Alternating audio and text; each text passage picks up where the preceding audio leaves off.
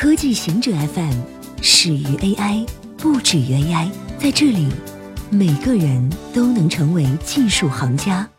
欢迎收听科技行者固定点，我们为您甄选更快、更即刻的全球科技情报。中国科技公司涌入半导体领域，对于确保尖端设备不可或缺的半导体，中国企业涌入半导体领域，主要以互联网和家电企业为首。百度开发了 AI 芯片昆仑，将应用于语音识别和自动驾驶。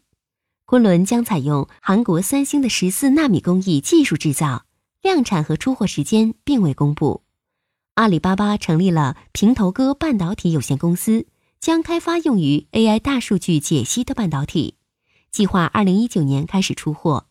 格力于八月投资十亿元成立半导体公司，正在开发空调的控制半导体。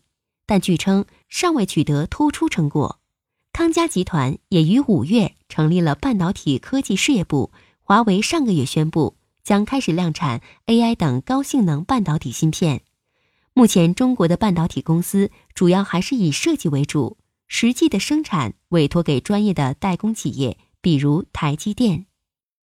好莱坞影星创造自己的数字克隆。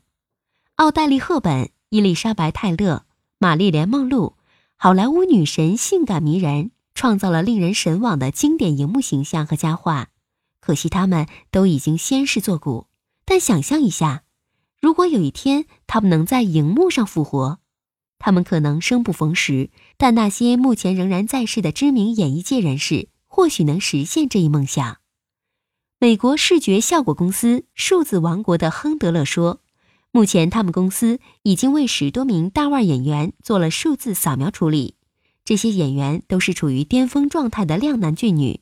该公司用高清扫描技术，细微到每一个汗毛孔、皮肤下的血流量等都被精确记录下来。一次扫描过程可以收集到一名演员十 TB 数据。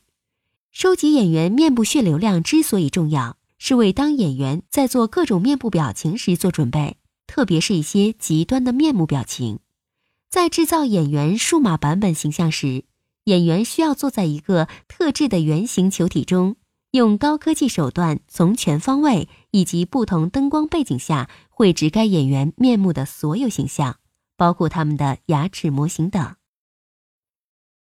中国完成十九颗北斗三号发射。二零一八年十一月十九日。中国在西昌卫星发射中心用长征三号乙运载火箭成功发射第四十二、四十三颗北斗导航卫星。这两颗卫星属于中原地球轨道卫星，是北斗三号系统第十八、十九颗组网卫星。此次任务的成功发射，标志着北斗三号基本系统星座部署完成，后续将开展系统联调和性能指标评估。计划年底前开通运行，向“一带一路”国家和地区提供基本导航服务，迈出从区域走向全球的关键一步。二零零九年，北斗三号工程正式启动实施，工程于二零一六年完成了试验系统建设，充分验证新一代导航信号体制后，按照最简系统、基本系统、全球系统三步实施组网。二零一七年十一月五日，在西昌卫星发射中心执行了首次组网卫星发射任务。二零一八年三月底，组成了由八颗北斗导航卫星组成的最简系统。目前，工程建设进展顺利，由十九颗北斗导航卫星组成的基本系统即将开通运行，后续将于二零二零年底前建成北斗全球卫星导航系统。具备服务全球能力。苹果与 A 二四签署电影制作协议。未来的奥斯卡颁奖典礼上，有一个名字也许会频繁提起，那就是苹果。